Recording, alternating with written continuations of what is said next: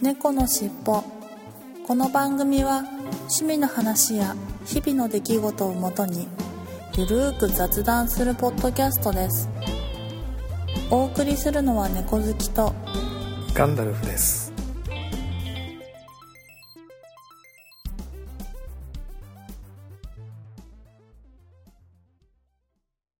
猫のしっぽ。猫のしっぽポッドキャスト第482回始まります。はい、始まります。よろしくお願いします。はい、よろしくお願いします。いや、あの、はい寒いですね。寒いです。うん。急になんか気温が下がって、まあ先週も寒いよねって話はしてましたけど、本格的になんか 冬になった気満々で、うんうんううん。ん、朝晩だけじゃなくて昼間も寒いのかなみたいな感じなんですが、はい。はい。ひんやりですね、本当うんやっぱ薄手の、はい。ね、普通の人は薄手だけじゃちょっと足りない感いじですかね。やいやもう完全に足りないですよ。もう上着思いっきり、ジャケットとか上着を出して、今日も、はい。長袖で、バリバリ長袖で、過ごしてますけど、長袖長ズボンで、うんえー、私はやっとうん薄手うのん。長袖を。引っ張ろうかなってえ思ってますえね。なるほど。やっぱでも寒くなってきたってことですよね、うんまあ。そういうことだよね。はい。まあ、ね、このまますんなり寒くなってくれればいいんだけれども。はい。ね。そうはいかないですよそうねは。いかないですかね。はい。うん。相変わらず体調には気をつけて頑張りたいと思いますが。はい。はい。ということで本編に行ってみたいと思います。はい。猫のしっぽ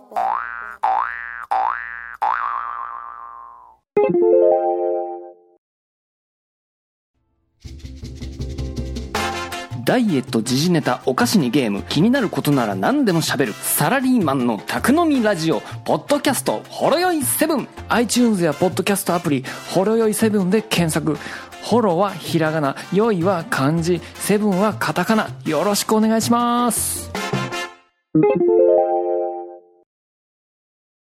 はい。それでは今週の本編に行ってみたいと思います。はい。はい。今週の本編ですが、ジェネレーションギャップの話と。はい。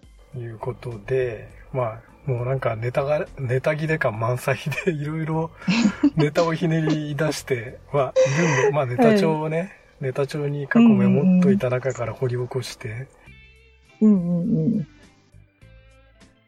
む無理くり、ね。えーネタを出したような感じがなきにしもあらずなんですが、まあ、ジェネレーションギャップってまあよく言いますけれど、まあね、小月さんと私もはい。そもそもね、結構、ね、ジェネレーションギャップっていうかまあ、ね、年代がそもそもまあうん。違うのと、あと今の若い人ってね、もう、あのなんかそういうと、あの、うん。ね、じじいちゃんのあれみたいになっちゃうんだけれど、まあ、結構最近ジェネレーションギャップがあるなぁと、いろいろなところで。あ、感じますか？感じたり、感じなかったりというか、まあ感じたりしてるわけで、どうなんでしょうねっていう。ことでネタをちょっと上げてみて、うんうんうん。猫関さんとしてはあんまり、じゃあ、ね、ジェネ最近、ジェネレーションギャップってあんまりかん感じない？ああ、そうですうんね。近々だと、うん近々でも1年はい前。とか2年弱ぐらいになるんですけど、なんかよくネットゲー、あ、まあ、ふ普通の PS4 で、はいなんか、モンハンっていうゲームをやってて、はいはいはいはい。それってなんかあのゲーム内もしくはみんなでなんかサークルみたいのに入って、なんかサークル同士で LINE 通話みたいな感じとかしながら、はい。あの、やったりとかうんしたりするんですよ。うんうんうんいわゆるチャットってやつですよあね。はい、チャット。はい。で、それで、あの、すっごい若い子がはい。入ってきた時に、うんなんかまあ話しながらピコピコやってるじゃないですか。はいはいはいはいその時になんか、さらっと、ああ、まあそれってエモいって感じですよね、みたいな感じで言われた時に、ああ、まあまあそんな感じかなって言ってさらっと流したけど、うんエモいってなんだと思って、もうゲームを中断しながら、携帯でエモいエモいって調べて、て。はい。で、まあ、なんていうのかな、なんとなくなんかそんなニュアンスみたいな、なんかちょっと、ななんていうのかなんか、そういうなんかふ雰囲気感があるみたいな、はい。なんか、うんそんな感じを若い子たちはエモいって使うらしく、うんなんか、なんか雰囲気がいいとかね。雰囲気がいいみたいなことそうそうそう、雰囲気がいいとかね。はい。もう、もうめちゃくちゃ冷や汗かきながら、もうネットでバタバタバタって調べましたよ、本当に。あ、そうだね、とか言いながら。まあそういうので、ああ、そういえばなんか、テレビとかワイドショーみたいなの見てて、うんなんかエモいみたいな話をが、あの、うん若い子たちが使ってるみたいなのを、そういえば、そういえばどっかで聞いた記憶があって、うんああ、ああ、もうまじまじとこんなジェネレーションギャップあるんだっていうのは、あの、実感したっていうのが、まあ、1年ぐらい前かな？1、2なるほど年ぐらい前に。ありますかね。確かに言葉ってすごいあれだよね。その時代を反映するというか、しますね。ねエモいなんて使わなかったもんね、我々ね。いや、使わなかったです、本当うん本当もうちょっと焦っちゃいますよね。ななんんか、、かおしゃれなとかね、素敵なとか、うんなんかそんなようなイメージですよね、エモいって。エモーショナル、はいはいエモーショナルっていう英単語、まあ、感動するみたいな、うんうんうんうん。そこを略してるような若者言葉うんうんうんうん。だと思うんですけれども。そうですね。だからなんか、いい感じの曲は大体あれエモいよね、みたいな感じで言うあ あ、そうそうそうだよね、みたいな。うん、みたいななりますよね。声上ずっちゃうみたいな。なんか、一昔前のあの、女の子、まあ、じあの、女性が可愛い可愛いってひたすら言ってたような、はいはいそはい、はれ、い。それの少し進化系というかね、あ、みたいなちょっ感じですかとおしゃれなねと。かなんかそんな、それのもうちょっとおしゃれ版みたいなイメージを抱いてましたけどね、そうですよね私はね。はい。あ、まあでもそんな感じですよね、きっと。いや、いや、多分そうだと思います。うんもうさすがに、うん、うん、うんそうだ、そうだねって言った、言った手前、そんな、うんえ、エモいって何ですかって聞けなくて、うん、あ後からもうそんなサークルのみんなになんか後ろ指さされたくないなって思って、もうめちゃくちゃそんななんか知ったかしちゃいましたよね。いや、意外だな。でも猫好きさんなんかもう率先してエモいとか使ってるような年代だと思ってたんですけど。いやエモいとかも使わないですし、なんかあと、学生さんとかがなんか、あ、あ、ああ、それね、みたいな、その同意言葉として、それなって使うじゃないですか。あそれなっていうやつね。はい、はい。あとね、よ、よきとかって使います。あそれ、よきよき って。なんだそれって。語尾がおかし急いだに、急に江戸時代の言葉みたいな感じですよね。あ、よきよき、みたいな。うんあの、まさに、今、うちの娘21なんですけど、はい。まさにそういう言葉よく使ってますね。そういう時は、パパ的には、あの、どういう気分で接するんでいや、すかギャギャルかよって内心突っ込んでますけ 心の中で。ど、どんだけギャルかよって内心、いや、絶対そんな口出すとボコボコになるんで、心の中でつぶやいてます。ああ、わかります、わかります。まあそうですね。大体思ったことをね、あんまり女性に口に出すとねいいことないですからね。まあまあいいことないですからねうんまあそうです、そうです。すごい、すごい素敵な選択をしてますね。はい。まあそこはね、経験が、長い経験が、そうですね、あそうですね。のーね、生まれた生活の知恵というか、そうですね。そういうの大切ですもんね。大切なんですよ。まあ確かに言葉はね、その時代を映すというか、まあ、まあ流行語ではないけど、うん言葉のトレンドっていうのはなんとなく、まあ、ジェネレーションギャップの一つのあれかなとは思いますけど。あい。とはあの、ね。ちょっとメモで書いたんですが、はい。のよく電話のマークってあるじゃないですか。はい。はい。絵文字で電話、あまあよくなんか名刺なんかにテレって書く代わりに絵絵文字で電話のマーク書いたりとか、あ、はい。ねありますサイね。サイトとかホームページなんかに、あの連絡先はこっちみたいなところにはい。あの絵絵文字っていうかアイコンで電話のマークが書いてあったりすありるじゃないでか。ますすね。はい。あれってみんなわかるんですかね？今時の若い子は。確かに、あんなダイヤル式の電話なんてうんないですもんね。そもそもあの受話器のマークなんかももうわかんないでしょ。蒸あ、気確かに。家電が少なくなってきてるから。みんな今スマホ、ねス。マホだもんね。スマホですもんね。うん、電話っていうと。携帯電話って言っても昔のあの二つ折りの携帯電話とかじゃなくて、はいはいはい。あースマホだもんね、そもそもね、電話ってね。いや、そうですね。あんな絵文字わかるのかなとかね。ちょっとふと思ったりして、その、電話のアイコンって書いたり、メモしてたんですが。いや、うん今もギリじゃないですか。もう少ししたらわかんなくなるんじゃないですか、きっと。うん。うーん、多分。なんかそうか、うんギリわかるのかな黒電話とか、うん。うん。いや、多分見たことない子が多いけど、一応なんかあのマークで、なんか、あの、なんなんでしょう、トイレはこのマークみたいな、なんかあの、なんていうのかな、うん勝手に決められたマークってあるじゃないですあか。あ、まあそうだね、はいそういう感じで電話も多分認識はギリできてる感じだと思うけど、いやでもなんか、もう今なんかちょっと変わるんですけど、早戻しとか、はい。早早送りだった、ビデオだった時はいはいはい。が早送りじゃないですか。早送り早戻し。あ、巻き戻、巻き戻し。巻き戻し。はいはい、はい。だけど今、早戻し、早送り。ああ、うんん。うん。はいはい。うんはい。あの、倍速とかね、2倍速とか、はいはいは 3, い。3倍速とか、なんかそんなんでって話。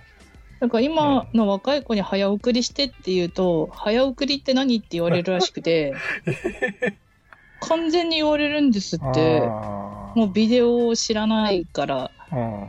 え、でも、だあだからってレ、今のあれだって、DVD でも何でも早送り、あ、機能は一応あるじゃないですか。うんと、あ、そうですね。早送りはあるけど、うんと、あ、巻き戻巻してってき戻しいうと、っていうのがないのか。ま、戻すって何みたいな、その円盤で回ってるものを戻すっうん。ていうか、なんか、うんおかしいじゃんみたいなはいはいはい。感じになるらしくて。そうだからなんか、いや、そうやって、今の子たちもそういうビデオに対しても分からなくなっ、変わってきて分からなくなってきてるから、電話も分からなくなってくるかもしれないですね。いずれ。いずれはね。はい。うん来るかもですよ。なんか、その、ぎ技術の進歩っていうか、テクノロジーの進歩で、そういうふうに、機械が変わってきてるじゃないですか、い、ろいろ。はいはい、そう、はい。電話から携帯電話になって、あの、まあ、はいガラケーっていうか、携帯電話になって、最後、今、今もそれが、もうそ、はいスマホになってって、でももうスマホだってもう10年以上前だもんね。そうですね。うん。だその次はね、例えば今、まあ、アプローチじゃないけど腕時計電話になって、そのうち体に埋め込まれて、スマホって何っていう世代が多分あともうちょっとしたら来るんだろう。とかね。ああ、確かに。あもうそうですね。なんか内蔵式とかになりそうですよあね。うんうん。それこそ、あれだよね。あの、網膜に直接投影されるような、今もう出始めてますけど、そういうメガネ、はいはいはい。メガネメガで。ネの進化系みたいなんで、うんね、うんコンタクトしたらいきなり画像が2メーターぐらい先にでかいスクリーンが出るとか、いや、オすーバーラップ。するとかね。いや、すごいですよ。本当そうなってったら。そんな我々のね、次の世代ぐらいはもうそれが当たり前にきっとなってたとしたらす、じゃあスマホって何っていう世界。いや、そうですよね。それこそあの、今笑い話になってますけど、5G が受信できるとかさ。はい、はい。そう、まあそうですね。もう、となんか、そういう世界になってんじゃないかな、みたいな。うんうんうん。いやー、そうですよね、本本当に電話って何？スマホって何っていう世界がやー、来ると思いますよね。近未来で来るんじゃないかなっていうので、まあそうそういうテクノロジーの進化にうんうんうんうん。伴ってやっぱり社会的ななんかねその生活というかそういうのがガラッと変わるっていうのはもうすごくあるなと思ってて、うんもうそれこそ公衆電話なんかもほとんど見ないし見ないですね。ね街中ほとんど公衆電話ってないでしょ？ないですね。うん。スマホなかったらほとんど街中外出したら電話かけられないよね。そうですよね。そう、うんうん急いでなんか連絡しなきゃいけない。あ、でもスマホ忘れたって言った時もう完全アウトじゃないですか。や、もうそしたら最悪そ、その辺にいる人にすいません、携帯貸してくださいって言っちゃいますよね。うんうんうん そのぐらい公衆電話使わないかも。そうそうそうそう。いやー、でもあんなに使ってたのにな、ポケベルの時代とか。ねえ。いや、ポケベルも多本分、今の若い人何それって感じ。だよね。いや、そ、そうでしょうね。うんギリ存在知ってるんですかね？もう全く知らないんですかね？あの、多分去年ぐらいでサービスは、ポケベルの、業務用のサービスが最後残ってたんですけど、はい。それも多分終わったんじゃないかな、去年ぐらい。あ、確か、はい、終わりましたね。ということで、やっぱりうん若い子たちは知らない感じですよね、きっと。いや、きっと知らないと思うよ。いや、そうですね。うん多分ね、小関さんがギリポケベル分かってる世代じゃないの？違うかな？でも、いや、多分そうだと思います。私もちょうど自分、私は遅れ気味で、はい。なんか、その、両、完全両性のところに住んでいたのではいはいはい。はい、自分家からも離れていましたし、そのなんだろう、なんか都会に住んでいなかったから、はい。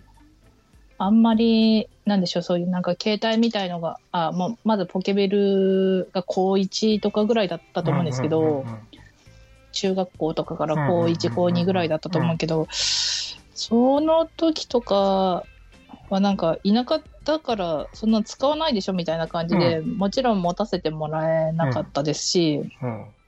高2、高3ぐらいから携帯がなんか出始めて、はいはいはい。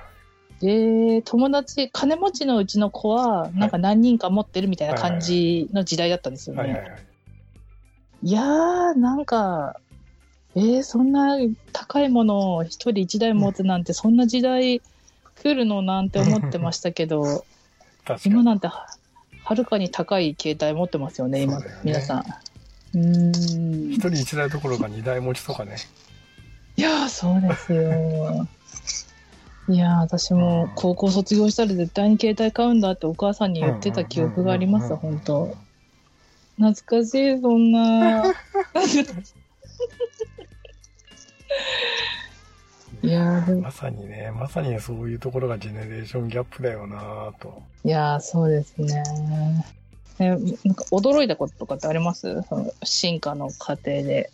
ああ、例えば、はい。まあ最近ほとんどもう電車には乗らなくなっちゃって、車移動が中心なんですけれども、はいあ。の、まあ通勤なんかでね、はい。昔ってあれじゃないですか、駅員さんが切符に検察でハサミを入れてたじゃないですか。はいはいはい。もう私そねそれって、それって随分前の話で、ね、会社入社当時、もう今から何十年も前で、で、そのうち自動改札になって、うんうんね、うん。駅員さんがあのカチャカチャカチャカチャ、あの、なんか、ハサミを、カタタンカタタンってなんか、待ってる間やってるっていう姿うんをそのうち見なくなったんですけど、ああ。そっか、ガンダルさんが上京した時は、まだ、まだその、切るやつが、ギあギリみんな切ってましたね。各駅で。検察してましたね。ああ、そうなんですね。え、なんか、北海道は、やっぱり、東海より、その、経済が回ってないから、導入、自動改札機の導入が遅くて、私は結構、中学校とかぐらいまで、まだ、ギリあったんですよね。全然。なので、なんだろう、全然知ってますけど。まあ、あと、うちの父親が JR 関係で働いてたので、あれですけど、いやでも、そうですね、きっと都会だと相当導入が早いから、うん。ねえ、でも旦那さんその、検察とか、あの、ハサミって何っていうあ、世界なんでしょうね。か。うん。いやー、でしょうね、でしょうね。あの、切符になんかギザギザってあの、ついたやつとか。若い子見てもわかんないですよね。穴、きっとね。あーで今、切符だと穴開くんでしたっけ？いやいや、開かないでしょ。単に通穴す、通す。さえも、うん、通すだけだもん開かないね。感じでしたっけ、ああ、そうでしたっけいや、そもそも裏、裏面が磁気、磁気面じゃないですか。あ、はいはいはいはい。昔そんな磁気なんか塗ってなかったですもんね。あ、そうですね。普通に紙でしたもんね。紙ペラだったり、もう少し、あの、光剣って硬いボール紙みたいな紙だったりとかうんしましたけどね。いやー、時代って変わりますね。そう考えたら。まあ、それも技術の進化というか、そうですよねかなと思うんですけど、まあ、あと技術の進化で言うと、あの、あれじゃないですか。音楽の聴き方もカセット、カセットテープレコーダーとかあったじゃないですか。カセッラジ、ラジカセ、ララジカセとはいかはいはいはい。はい。ラジカセありましたね。あったでしょ？まあ、ラジオとかカセットが一体化してて、そのうちダブルカセットとか言ってダビングできる カセット 出たりとか、カセットが2個ついてるダブルカセットとかね。はいはいはいはい。ありましたね。でそうそういうのの次にあの MD かな？次が確かそうですね。MD ですね。MD が出てであまあそのそれからあのウォークマンとかすごい小型化してうんうんうん、はいうん。ウォークマンが出てそれから MD だったかな？順番ちょっとあれですけど。うんどんどんそうやって携帯の携帯できるようなのになって確かに。でそれからうん MP3 プレイヤーであの SD カードかなんかに録音してみたいな。はいはい。小はい、型化して、はい。で、最終的には iPhone でね、もう携帯で聴ける携っていう。帯で聴ける。っていう風になって、で、今なんかもう完全ストリーミングじゃないですか。いやー、本当ですね。でもう、そういう意味ではレコードも、あの、うん。LP レコードなんかから CD になって、みたいなあはあ感じ、で、CD からもう今ストリーミングで音楽配信になるみたいな。LP レコードってあの、なんか、なんか針を落とすやつあ、ですか？そうそうそう、本当の、針を落とすレコードを、うんうんう。うんん。レコードプレイヤーで針を落とすうーん。レコードっていうのを、私はもうあれですね。だから、大学卒業して、就職して、下宿するときに、はい。あの、秋葉原に友達と買いに行って、レコードプレイヤーとか。ああ、はいはいはい。ええー。まだ当時はレコードがまだかろうじてあった時代ですかね。うんうんうんもう今からもう何十年も前ですけどね。うんうん猫のしっぽはい、それでは今週の成果発表コーナーに行ってみたいと思います。はい。はい。今週の成果発表、猫好きさんはいかがだったでしょうか？はい。うんと、前回ははいちょっと忘れてしまったんですけど、今回は今年から数えてプラマイゼロでした。ほうほうほう。なので、はい。回はちょっと増えたみたいな話をそう、さなんか前かな々回は前回はちょっと構増えてた。、で、で、ちょこっと戻し、戻した500ぐらみたいな戻したみたいな話してたような気がしうんて、だから、それがまたちょこっと戻ったって感じですかね。うん。はい。で、結局年明けまで戻ったとそうです、いうでそうです。すね。はい。ちょこっと戻って、結果、プラマイゼロプラマイゼロまで戻ったと。はい。はい。これからですよ、これから。うんうんうん。まあ確かにね。これからですよね。はい。はい。えー、もうあと2ヶ月しかない。あと2ヶ月ね。はい。はい。いやー、私はですね、えー、まあ、ほぼ変わらず。で、先週もそうだったんですけど、えー年明けにほぼ戻ったという、先週とあまり変わってない。あ、はい。あの、元旦頃の、1月頃の体重に結果戻ってうん。しまいましたという、うちょっん。とね、なんかやっぱり、食べ過ぎですね、基本ね。と思いました。うん。結構やっぱり、あの、前にも話しましたけど、やっぱり新米の時期というか、ね、はい。天高くの時期というか秋になって、やっぱりいろいろ美味しくなったのかなと。で、はいついついおかわりとかね、うん。ご飯おかわりしたりとか、食べる量がやっぱ少し増えたんじゃないかな、みたいな感じしま感すかじ。ですかね。はい。うんうん。なので、一番その目標体重になったっていう今年の中頃に比べると、やっぱり1キロ、2キロ平気で太ってるみたいな感じで、うん。結局年明けの頃に戻りましたみたいな。感じですかね。はい。うん。V 字回復してしまったような。なんだろう。全然なんか嬉しく、全然嬉しくないんですけど。嬉しくない。無け事回ね、V 字回復って。うん。すごい。かく減ったのに、みたいな。なんかねね、確かに。景気だったら V 字回復で嬉しいんだけど、うんうん。体重の V 字回復ってちっとも嬉しくないよね。そうですよね。うん、考えてみたら。いや、まあう、ん、致し方がまあ、ないですね。致し方ないと。まあ、ということでまただけ。うん。まあまあまあそうですね。うん。またこれで少しちょっと減らし気味にして、食べる量を減らし気味にしてうん減らすしかないかなと、うん、そうですね。いうふうに思ってます。はい。はい。ということで、今週の成果発表コーナーでした。はい。はいありがとうございましたあ猫のしっぽはい、それでは今週のいっぱいコーナーに行ってみたいと思います。今週のいっぱいコーナーは、1月16日、ケンチさんから、昨晩は打ち上げ、八重泉グリーン43度ですが、スーッと飲めます。ということで、いつものようにツイッターに写真をいただきましたが、打ち上げ、何かの打ち上げで飲まれたっていうことですよね。あ、琉球泡盛、八重泉？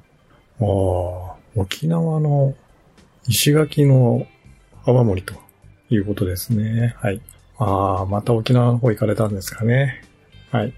はい、ありがとうございます。スーッと飲めると。43度だけどスーッと飲める。ロックで飲まれたっていうことですかね。はい、ありがとうございます。はい、そして、10月17日加藤さんからグレンフィディック15年飲みました。12年もかなり出来が良くて美味しいんですが、やはり15年になると深さ増していいですよね。ということで、グレンフィディック。うん。スコッチウイスキー、シングルモルトですよね。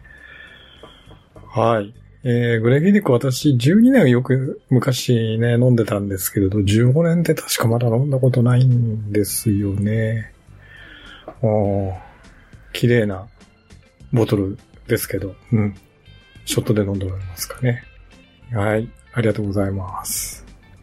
はい。そして、同じ日、エビスのプレミ、プレミアムメルツェンを飲みました。もともとは3月に仕込むらしいそうで、統一後の3月のメルツェンという名前らしいです。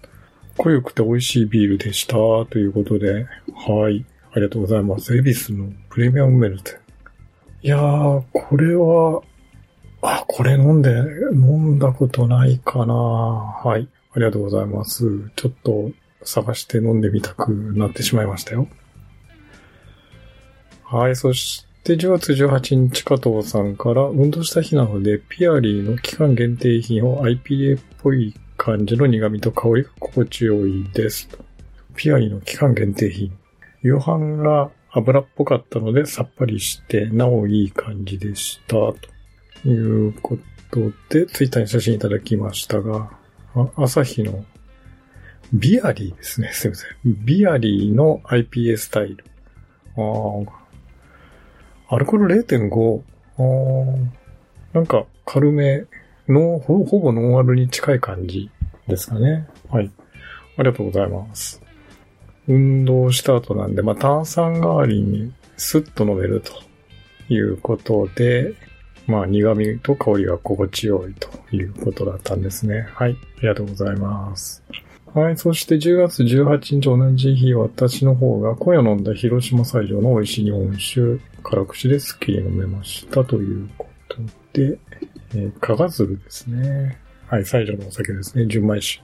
これ知り合いとちょっと飲んだんですが、えー首都西条ということで、酒の都、首都ということで、なかなかこれ、あの、すっきり飲めて美味しいお酒でしたね、カバズル。はい。はい、ありがとうございます。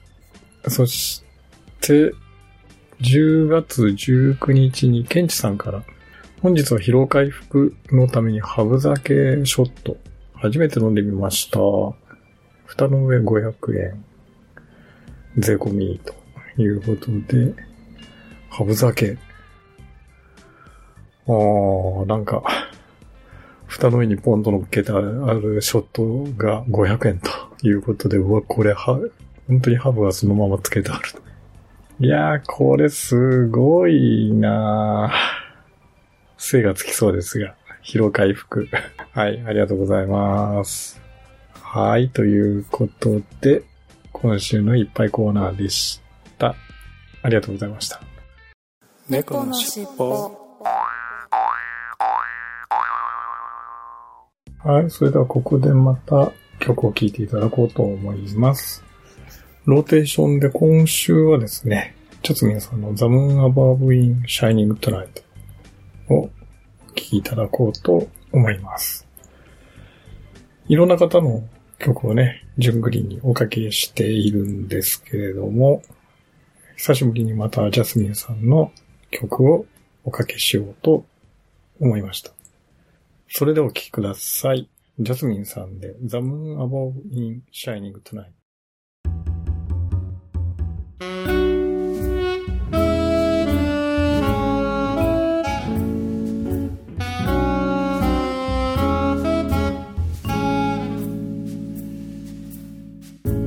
Did you say we Yes, of dishes were served tonight. Even though we were starved so much, we could be fully satisfied. The moon above is shining on you. The moon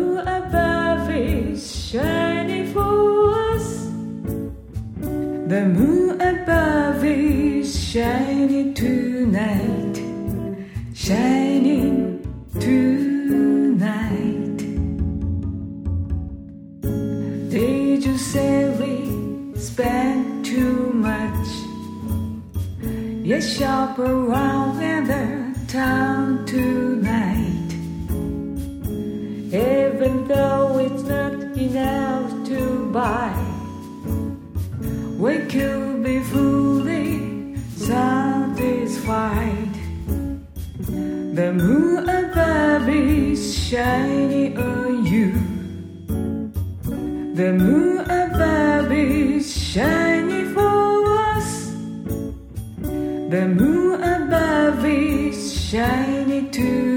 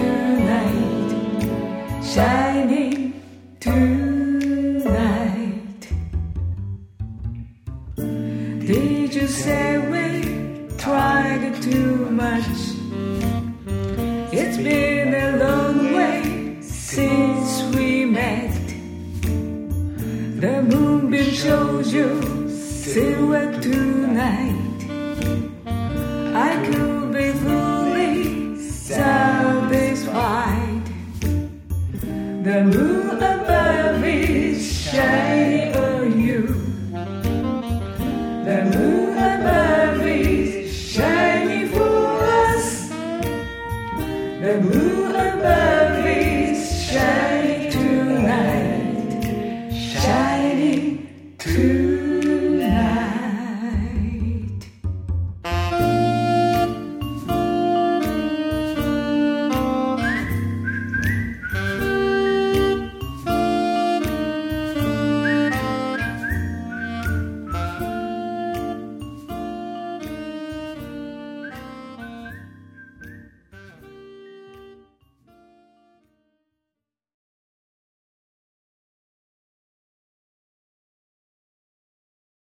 はい、お聞きいただきましたのは、ジャスミンさんで、The Moon Above in Shining Tonight でした。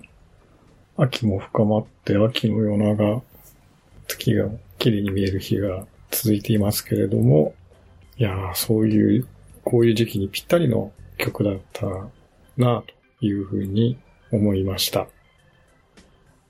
はい。ということで、今週の一曲コーナーでした。ありがとうございました。猫のしっぽはい、それでは今週のいただいたお便りコーナーに行ってみたいと思います。いつものように、ハッシュタグ、シャープ猫のしっぽと、アトマキャッツテルポッドキャスト公式アカウントにいただいたお便りをご紹介していきたいと思います。10月17日加藤さんから、気に入って使ってたものがなくなってしまうと、次のものを探し当てるまでが一苦労ですね、というふうにいただきました。ありがとうございます。はい、そうですね。本当同感です。うん。なんか、まあ、ジェットストリーム、話題、本編の中の話題で出してますけど、ジェットストリームっていうボールペンは、これはもう本当ベストセラーというか、ロングセラーになりつつあるボールペン。すごい書き味のいいサラサラした書き味のボールペンなんで、まあ、なくなるってことはほぼないというふうに 信じています。はい。まあ、ボールペンを使う機会もね、かなり減ったんですけれどもね、ほとんどパソコンばっかりで、なってきたんですが、まあそれでも全く書かないってわけではないので、えー結構使ってますけど、それ以外でやっぱりね、気に入ってるものがなくなるっていうのは、なんか、本当に次のものが見つからなくて、しっくりこない、苦労しますよね。うん。すんなりいいものが見つかればね、代替品が見つかればいいんですけど、なかなか、やっぱ使い慣れたものの、をずっと買い続けるというのは、だんだん難しくなってきましたけれど。はい。ありがとうございます。はい。そして同じ日、アポロさんから、令和4年10月17日、ポッドキャストキーだより、丸1ということで、たくさんのハッシュタグの中に、ね、このしばの481回を入れていただいてます。ありがとうございます。はい。そして10月19日、ケンチさんから、481回拝聴浴室前のマットの選び方、私が選んでるわけではありませんが、勉強になりました。というふうにいただきました。はい、ありがとうございます。これは、えーちょうどあの話の中で出ていたニトリのバスマットがいいよというふうに猫好きさんのアドバイスをいただいたんで、いや、これ一応ね、ネットの、ニトリのネットショップで探してみたんですけど、なかなかちょっと、やっぱり実物見てみないとね、あの、踏ん切りつかないのでまだ買ってません。いやー、でも本当に、ケンチさん同様、私も参考になったったので、次回ニトリに行った時にはぜひリサーチしてみたいというふうに思ってます。はい。ということで、今週のお便りコーナーでした。